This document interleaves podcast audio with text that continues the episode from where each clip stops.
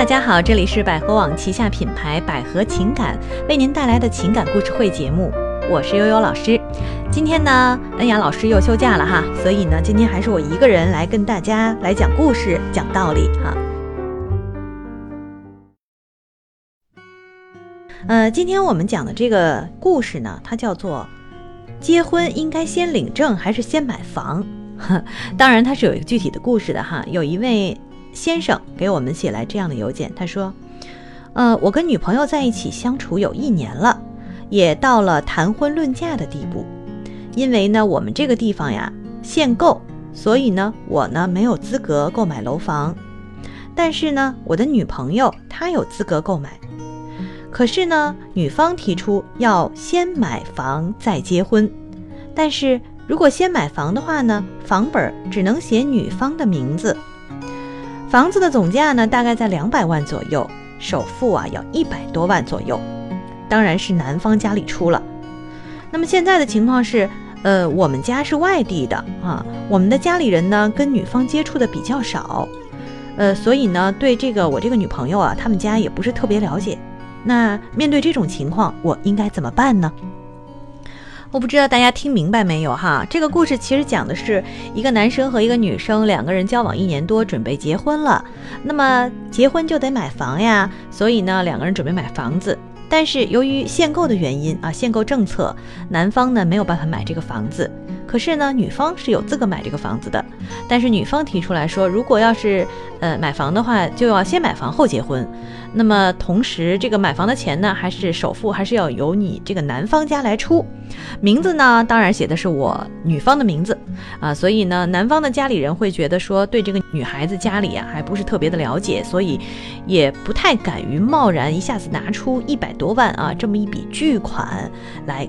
买这个房子，所以现在男生非常的纠结，不知道应该怎么办。买房子这个事情啊，说白了，在中国真的是对于婚姻来讲是非常严重、非常重要的一件事。中国人好像觉得，如果没有一个家，没有一个属于自己的家，好像我们这个婚就结不成，就不像一个正经结婚。所以呢，中国的房价呢，也是历年来越来越高，也是高到了特别离谱的程度。所以才有这种限购政策的出现，但是这种限购政策又带来很多很多的问题，比如说今天出现的就是这种情况，男生没有办法买，女生可以买，那么买的时候到底是什么时候买呢？好，应该写谁的名字呢？啊，所以在中国传统概念上认为，哈，女生我们把这个女孩子嫁到你们家了，那么肯定你就得出钱买房子。当然也无可厚非了啊，我们你们出这个首付嘛，然后我们这个女孩子和男方两个人结婚之后呢，共同付这个月供。那么这个名字呢，自然是要写我们家的名字的啊，这样才能保证我们家女孩子的到了你们家之后的这个利益哈，以便于保证她的婚姻不出问题。道理上讲得通，可是这件事情对于男方来讲啊，毕竟确实一百多万呀，也是很大一笔钱呐。那么在这个故事上，我觉得有两个问题。第一个问题呢，呃，就是男方说我们交往才一年多，我们家里人对这个女方啊不是非常的了解，所以不愿意出这个钱。那我觉得你的家里人的态度没有什么不对的。你作为他们的儿子，想要给他们娶一房儿媳妇儿哈，然后呢，你肯定是有这个责任，要让他们尽量的了解你的这个女朋友。如果你觉得你们家里人对他了解还不够，那就先不要着急谈婚论嫁，可以花一些时间，找一些机会，让你们家里人对这个女孩子更多的了解，更多的接受之后，自然也就心甘情愿的拿出这个钱来了。这是一方面哈。呃，第二个问题呢，就是关于这个房子，你们家里人可能会担心说，哎呦，这结婚前就把这房子买了，钱是我们家出的，结果名字写的是他的名字，好像很吃亏。但是你要知道，在这个，在这个世界上，还有一个叫法律的东西，或者还有一种人叫律师哈，你们完全可以找一个律师，然后呢，把你们俩之间关于这个出钱的这个事儿和这种约定给他写下来啊，就说我们当初就是这么约定的。然后呢，写的是女方的名字，但是呢，这个钱是由男方家里来出的啊。把这个事情呢明明白白的写出来，如果以后发生一些什么样的情况纠纷啊，应该如何处理？所以呢，我倒觉得这样也是一种方案。可能男生会或者说这个女生家里人会觉得这样子是不是防着我们呀？但是我觉得，毕竟是一百多万呀啊，而且毕竟是两家要结婚嘛，要在一起生活嘛，那很多事情明明白白说清楚了，反而更好。各家在婚前都做了什么样的投入啊，都把它明明白白写出来。说实在的，我们可能不知道这个传统婚姻啊，中国人的传统婚姻其实呢，过去的时候啊，男方女方出了什么都会写得非常非常的清楚的。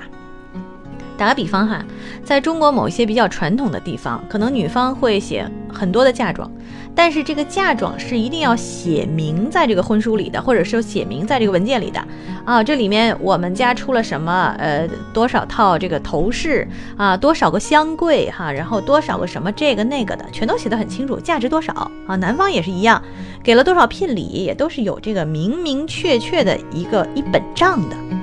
过去退婚是要直接退东西的啊，把嫁妆或者把聘礼，把聘礼退回去。那么你是要按照这个这本账是来写的，按照这本账来退的。所以古人，你不要看古人，他这个传统婚姻好像感觉这个非常的传统哈，非常的男权或者是非常的怎么样怎么样。但是实际上，人家古代人是写的明明白白的很多事儿。我觉得现在咱们啊，恰恰就少了这点东西。我们在婚前各方出了多少钱，呃，多少这个房或多少物，都明明确确的把它记录下来，然后呢，找一个第三方啊来做一个见证。我认为这无可厚非。所以我今天给这位男士的建议呢比较简单。第一呢，如果你觉得你的家人对这个女孩还不够太熟悉，不足以说服你的父母，那么你就不要着急。找些时间让你们家里人更了解这个女生之后啊，再来买这个房子。第二点就是找一个第三方，或者是找一个律师来把你们双方的这种投入明明确确的写下来，大家做一个君子协定。有些人会觉得，哎呀，中国人婚姻如果这么做，是不是伤感情啊？真的不是这样啊！我倒认为，现实的婚姻，因为双方现在的父母家里可能都会出一些钱，而且其实都有可能是你的父母经过多年积累下来的。既然双方都有投入，那么为什么就不能不能把这个物质上的投入明确的写清楚呢？好，我们今天给这位男士的建议就是这样哈。然后我们也希望这个女生如果能听到节目啊，你也好好想想看啊，你别光想着你那传统旧俗啊，女生嫁给人就是人家的人了，怎么怎么怎么，光想着自己，光想着自己家。你跟这个男人，你们俩是要在一起过一辈子的。首先你要为他考虑，为彼此考虑。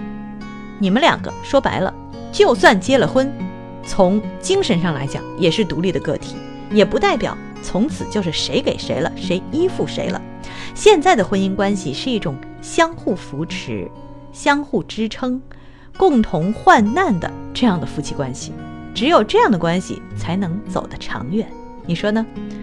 好，今天节目就到这儿。如果大家觉得呃尤老师说的有点道理哈，或者是有你的看法，对于这个问题有你的看法，也可以给我们留言。另外呢，如果你在婚姻当中啊遇到一些什么样的困惑，或者在情感当中遇到一些挫折啊，需要进行帮助的话呢，那么可以拨打我们一个热线电话，就是四零零幺五二零五五三四零零幺五二零五五三，我们有专业的情感方面的老师帮助你解答问题。好，今天节目就到这儿，再见喽。